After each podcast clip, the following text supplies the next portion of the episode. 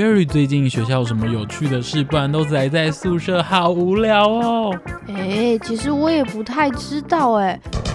青春不耍废，时间不浪费，多听好节目，生活有智慧。想听听最近有什么新鲜事吗？欢迎收听四大校园周报。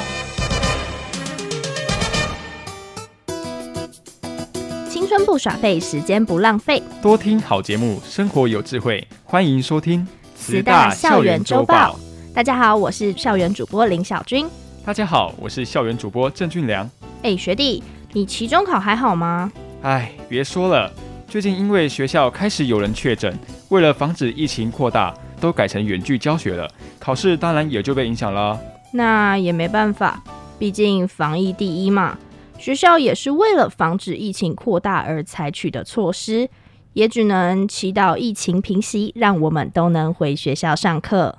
其实听说学校的总务大哥进行全校消毒好几次，哎，真是辛苦了。还有一百多位师生被列为居家隔离，或是被安置在宿舍自主管理，还好也多是平安出关。学校也主动提供订餐和送餐服务。让隔离的老师和学生，就算在隔离期间，也可以感受到满满的关怀。没错，那么今天节目一开始，请大家先来关心慈济大学在花莲如何防疫。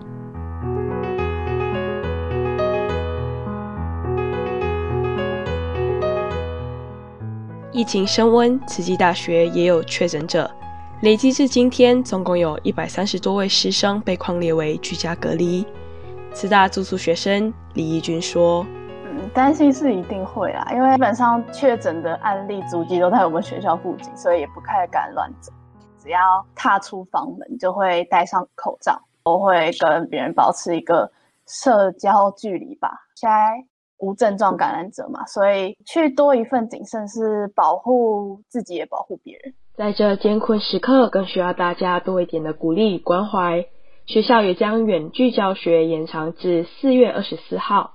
部分进行居家隔离或是自主管理的学生，隔离地点在学校宿舍，也都依照规定办理，采一人一室独立卫浴空间。慈济大学学务长文慧珍表示，目前学校宿舍隔离房间的安排，都是经过花莲县卫生局的指导认可，那提供相关的防疫包、防疫物资。有同学他说他自己很自责，他害了一些同学或是老师。那其实我们很不忍心，那我们也期待大家就以你现在可以给这些同学一些温暖的问候，加油打气。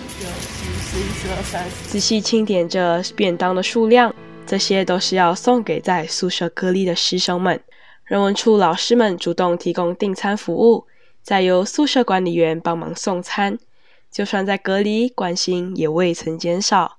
慈大人文室主任刘一中说：“在这个时候，就是把心安下来，然后呢，啊、呃，彼此的关怀，然后大家可以互相的支持，度过心灵上的这一个不安的这一个时刻。暖心的举动，为这些在居家隔离的师生，仿佛打了一剂强心针。在疫情紧张的时刻，更需要人人同心。”携手用爱共度灾疫。以上新闻由叶延莹播报。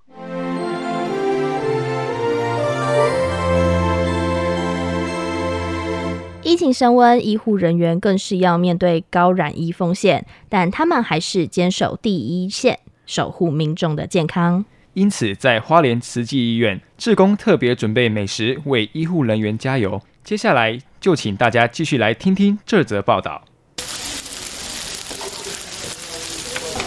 志工们用心准备的古早味美食，要感谢守在第一线的医护人员。花莲慈院社服室副主任严静熙说：“对，跟他们加油打气，因为啊，这个疫情，因为我们要提起精神，因为很多病人需要我们照顾，需要我们再再接再厉抢救他们的生命。辛苦了，感恩。大夜班的医护同仁闻香而来，暖胃又暖心。花莲慈济医院护理师谢明月说。”这还蛮开心的啦，因为下班就有东西可以吃了。但很温馨，就是给大家很大的鼓励，加油打气这样。疫情升温，医院也传出确诊消息，人力的安排势必受到影响。医护团队选择同心度过这一波难关。花莲慈院护理部副主任叶秀珍表示：“因为居隔没有办法去上班的时候，我们在群组内一号动说谁可以支援，那我就会看到说大家都非常主动的去承担。其实在于我们自己彼此的一个这样的团体里面啊，我们都用行动来支持我们这一些守护在第一线的呃护理主管或者是我们的同仁。很谢谢所有。”呃，全球慈济家人们对我们的支持跟鼓励，最大的一个幸福。花莲金丝堂面对医院这侧玻璃窗上，一百七十九颗小绿灯排出“慈院加油”四个大字，希望也能给他们满满的能量。慈济基金会人资处股长黄宣文说：“就虽然我们没有办法。”帮助到他们什么？但是就是尽我们一点小小的心力，互相补位支援。前线医护人员坚守岗位，大家的鼓励就是他们坚强的后盾。大家加油！以上新闻由蒋耀林播报。慈大校园周报。刚刚我们提到，防疫期间很多学校都改成线上远距教学，因此教育部特别办理摩克斯标杆线上课程甄选哦。得奖名单出炉了，慈济大学医学检验生物技术学系林慧如副教授以及后中医学系赖尚志教授获得最佳课程奖殊荣。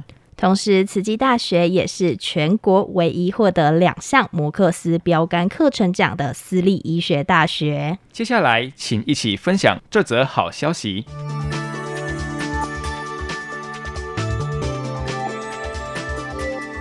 本次标杆课程甄选，全台共十五所大专院校参与竞选，每校投件数量不限。教育部于二零一三年启动新一代数位学习计划，至今。各类型辅助计划支持，加上疫情期间数位课程的大量需求，台湾国产优质线上课程如雨后春笋。其中不乏大专院校产出的自制全线上开放式课程，而慈济大学更借由远距课程的多年推动经验，更进一步的发展慈济大学独特的数位学习生态圈。本次标杆课程共计九门课程得奖，慈济大学即有两门课程获奖。由此也可见，慈济大学多年于数位学习领域的投入与耕耘。二零二一标杆课程于青年节当天举办线上颁奖活动，获奖的两位授课教师，医学检验生物技术学系林慧如副教授以及后中医学系赖尚志教授也上线参加，不仅身体力行展现数位科技世代工具应用的重要性，更是借由代表性的奖项。鼓励教师投入数位学习领域发展的具体结果，期待着未来能有更多的教育工作者能投入数位学习领域，透过数位科技正向的应用优势，为教育现场创造更多的可能性，使生命影响生命的幅度更加宽广辽阔。透过数位学习，不仅提供慈大优质课程，更提倡终身学习，积极连接联合国永续发展目标中的目标四。优质教育与目标十七多元伙伴关系，更在数位课程应用中更进一步在国际间进行知识传播和交流，使资源更为平等，用教育创造更多的改变与奇迹。以上新闻由袁宗杰播报。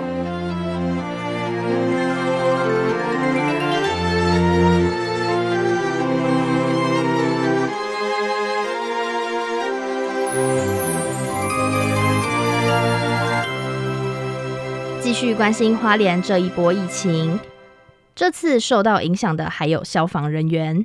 是的，消防人员是在执行救护任务时被传染确诊，让整个分队成员都必须要匡列隔离。因此，花莲县消防局全面提升每一趟出勤的防疫装备，只要出勤，一律全套高规格防护。但即使是训练有素的消防人员，穿戴所有装备的时间也从三十秒增加到三分半钟。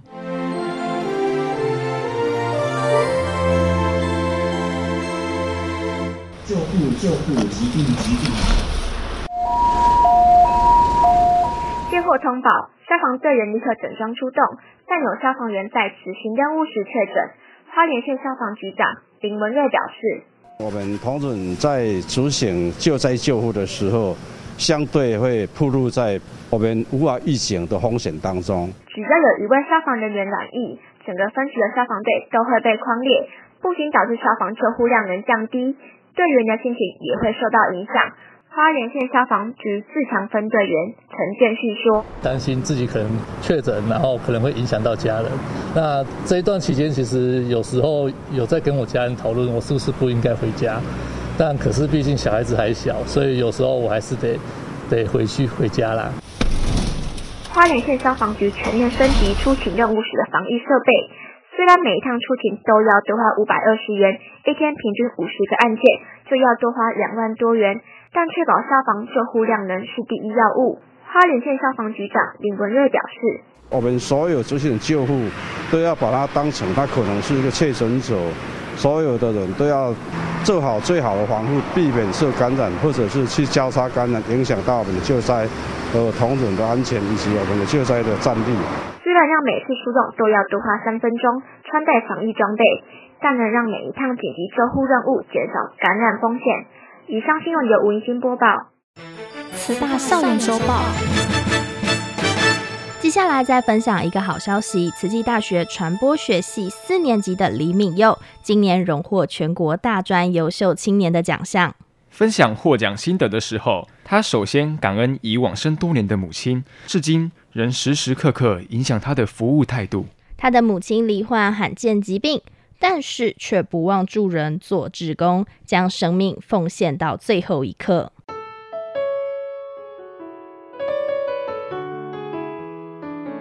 青年节当天，荣获全国大专优秀青年的李敏佑，在台北健谈青年活动中心领奖后，感念母亲陈淑芳，在她四个月大时罹患多发性肌炎，终身坐轮椅。为了照顾母亲，他平常都和母亲同睡。母亲在一零五年往生后，还捐赠大体，成为无语良师。而他在服务的过程中，有时很累，遭遇挫折时，只要想起妈妈，就会替力自己，尽量发挥所能，帮助他人。呃，妈妈在我呃我出生四个月的时候就罹患了多发性肌炎，会造成肌肉萎缩，所以算罕见疾病。哦，对，所以他就是必须长期坐在轮椅上。那、嗯呃，行动不便，对他行动不便，但是我觉得他妈妈的这个理念其实是影响到我后来在做这些事情，因为他就是他行动不便，但是他大概呃曾经一度快要离开嘛，然后最后是救回来，但是就是都是坐在轮椅上面，但是他就是平常还是跟爸爸在基金会上班，所以他就会跟着爸爸到基金会去当志工。嗯，我曾经问过他，就是说，哎、欸，为什么你要？就是都已经这样，就是都要坐轮椅不方便，但是为什么你要去，还要去外面，就是还要去金石堂帮忙做这些事情？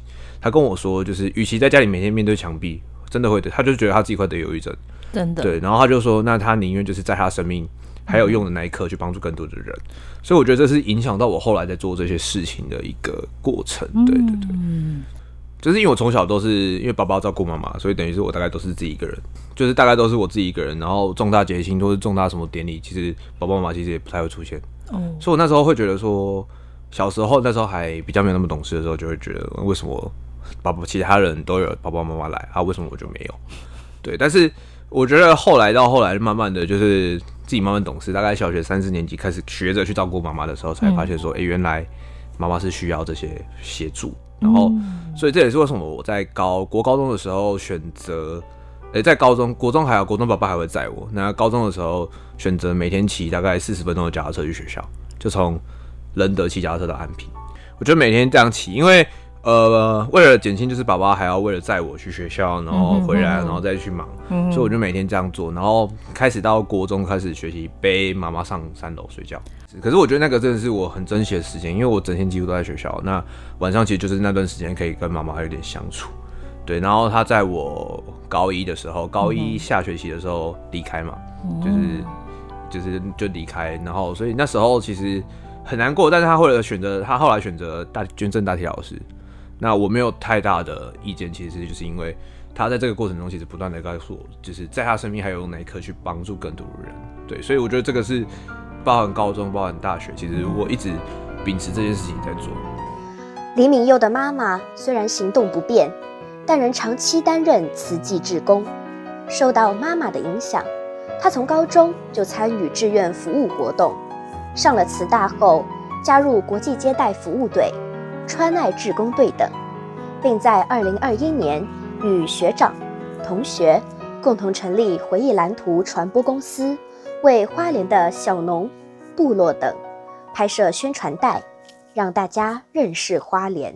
应该说，我国中开始就是暑假几乎都在什么医院自工，嗯，那高中就是第一年在四川，就是也就是那时候跟何院长结缘，对，那时候就参加潘先生他们最后一年的，就是潘先生还没毕业前的川爱志工队，嗯，然后就一起去四川，然后也是那一次让我看到，其实服务有不同的东西，或者是我们应该怎么做。对，然后我后来在做后来的东西，然后所以到了大学跟何院长在结缘的时候，就是哎，直接就有更多的一些发挥的空间。这样，李敏佑很感恩慈大教育传播学院院长何运琪，在担任川爱志工队时跟着学习，深深体悟服务不是短期的，更不是为了做而做，而是希望透过服务了解当地状况。在给予最需要的澳元。因为我除了学校的课业以外，我觉得我应该做点其他事情。我觉得服务另外一个印象就是另外一个概念，就是何院长给我提的，就是把服务变成自己的专业，就是把自己的专业带入服务里面。对，所以我那时候开始去接触。那当然，呃，我就告诉自己嘛，就是我给自己的两年时间，大一、大二两年的时间去把服务的重心拉高，因为。我会这样觉得，是因为我至少我在前面先看看，先就是我觉得要发挥自己的课余时间，因为可能大一、大二比较技能也没那么熟悉，然后东西也没那么多，所以先去体就是服务这件事情，就是从以前就到就在我心里面。所以当然到大学参加了国际接待服务队，就是青英节的志工队，然后再就是川爱志工队，就这两个。所以每年寒暑假几乎也都不在。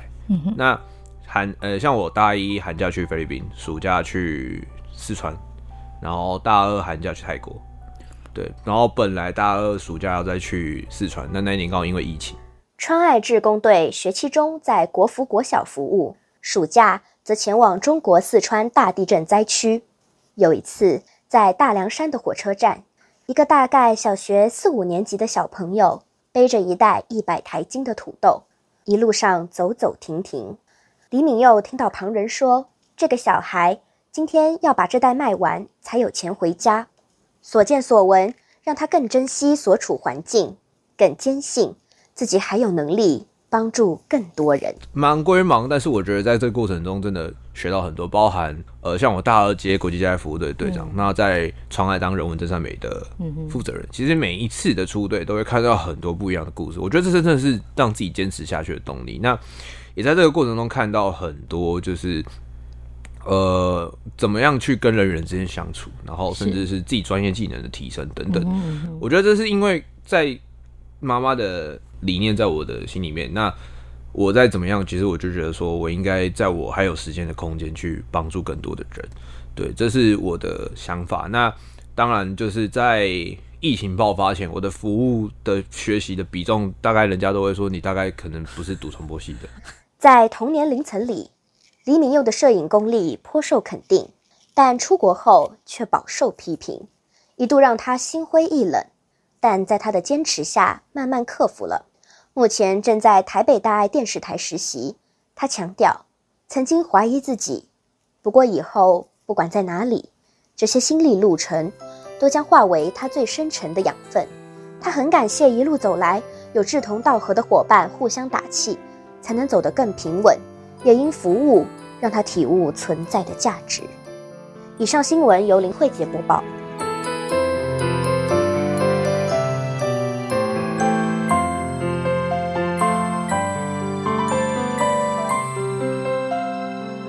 最后分享一则招生讯息：慈济大学一直致力于联合国永续发展目标 SDG 4优质教育。由于乌克兰受到战争的迫害。年轻一代不得不中断教育，令人深感不舍。因此，慈济大学规划为战火中失学的乌克兰青年学生提供更多协助，让他们可以顺利完成大学及研究所的教育。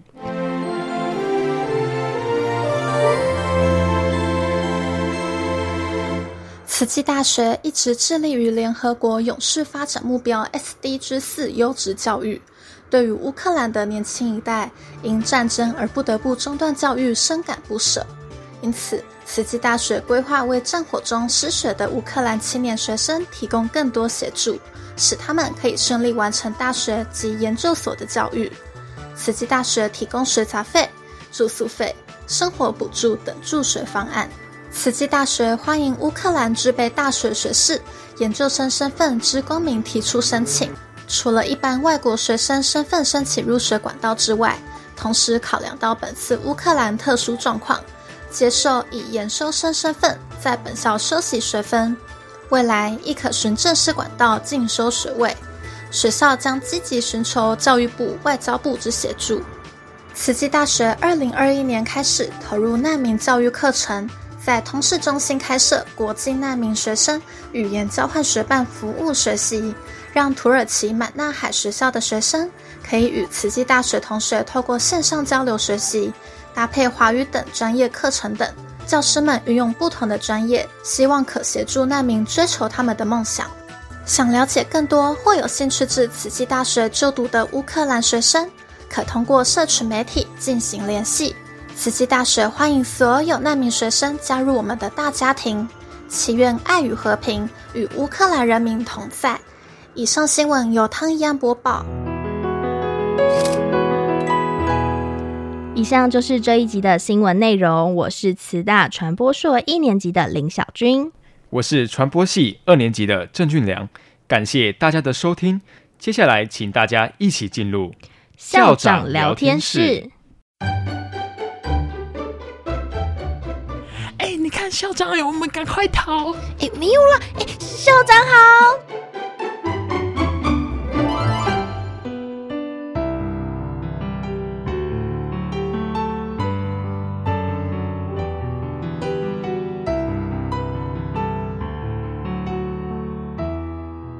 大家好，我是慈济大学校长刘怡君，欢迎大家来到校长聊天室。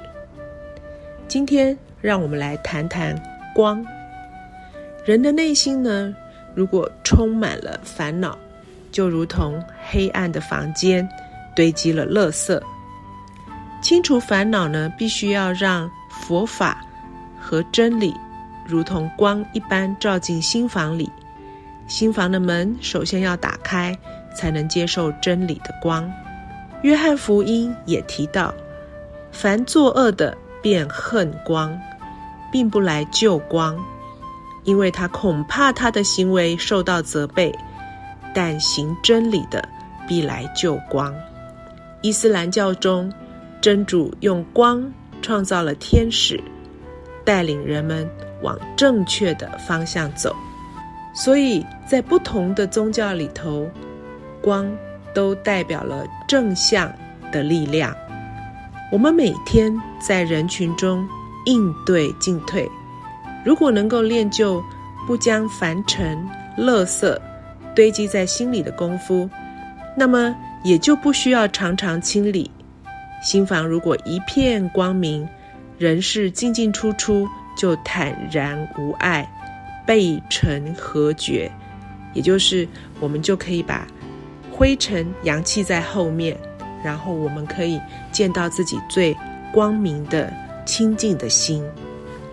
校长是常常会接到学生、家长、教师、同仁的申诉及抱怨，轻的我们可以协助化解，复杂的我们就必须客观处理，依法而行。如果没有梳理的功夫，光明坦荡的心怀，很容易将别人的烦恼化为自己的烦恼，关闭心门，堆积垃圾。所以。《法华经·化城喻品》提到一句：“其国中间幽冥之处，日月微光所不能照。”也就是说，如果我们的心里头呢有很阴暗、堆满垃圾的地方，那么就算日月的光芒是很亮的，也照不到。如果我们一切所言所行都如规如矩、如法。就可以将烦恼转化成为菩提。祝福大家。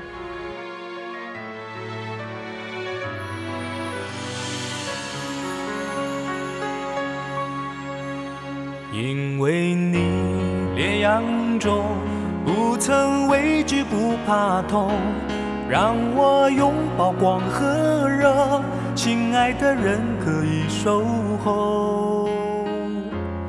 因为你黑暗中让我们安心入梦，不眠不休守护着我们，坚持岗位到最后。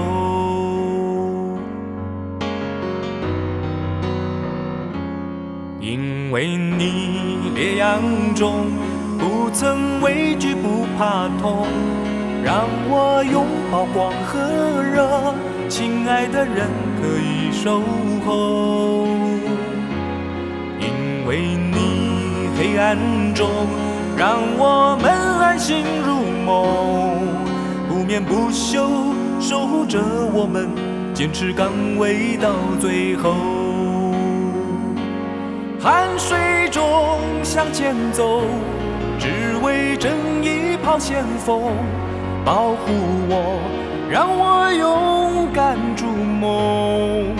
你一直在我的心中，谢谢你陪着我，在社会每个角落，守候爱无怨无尤。你是我永远的英雄，谢谢你着我，无论炎夏或寒冬，你的爱在我心流动，你是永远的英雄。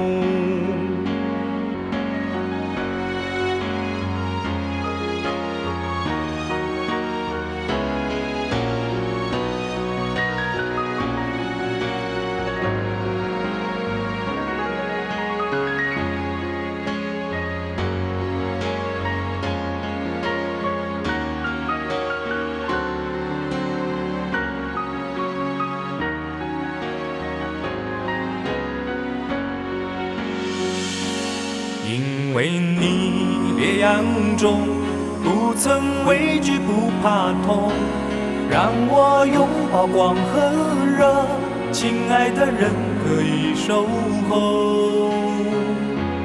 因为你黑暗中让我们安心入梦，不眠不休守护着我们，坚持岗位到最后。汗水中向前走，只为正义抛先锋，保护我，让我勇敢筑梦。你一直在我的心中，谢谢你陪着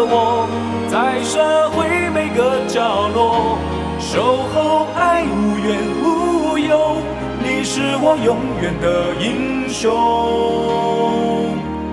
谢谢你陪着我，不论炎夏或寒冬。你的爱在我心流动，你是永远的英雄。你的爱在我心流动，你是永远的英雄。